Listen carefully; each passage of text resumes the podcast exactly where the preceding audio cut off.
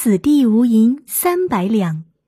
示意，传说古时有人把银子埋在地下，上面却竖起一块牌子，上写“此地无银三百两”，比喻想要隐瞒真相，但因手法拙劣，反而将真相让人知晓了。出处：民间传说。我国民间流传着这样一个故事：古时候有一个康平村，村里住着个瓦匠，名叫张三，长得憨头憨脑的。和张三住隔壁的是个种地农民，名叫王二，眉宇间透着一股傻气。张三在外打工好多年，好不容易挣了三百两银子，回村后，村人都当他是衣锦还乡。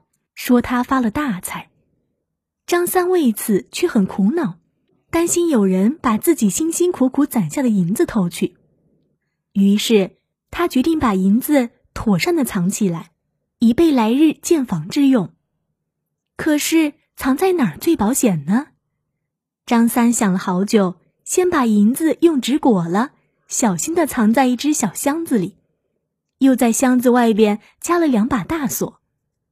锁好箱子，张三又觉得这个办法不妥当，心想：万一小偷把箱子扛走，上两把锁又有什么用呢？木箱还不是一劈就开。他越想越不放心，在屋子里来回乱走，总觉得屋子找不到藏银子的好地方。最后，张三绞尽脑汁，终于想出个满意的主意。他悄悄地溜出门。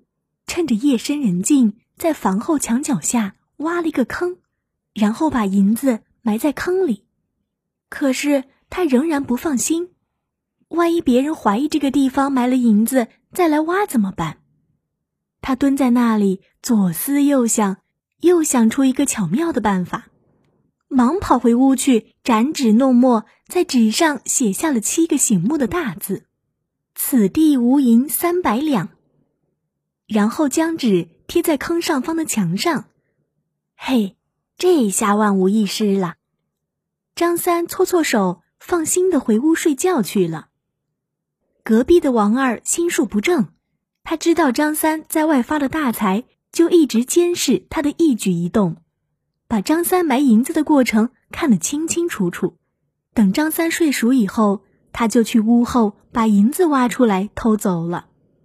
王二捧着银子，心里乐开了花，却又害怕张三怀疑自己偷了银子，就灵机一动，也在埋银子那个地方的墙上贴了一张纸，上面依然是七个醒目的大字：“隔壁王二不曾偷。”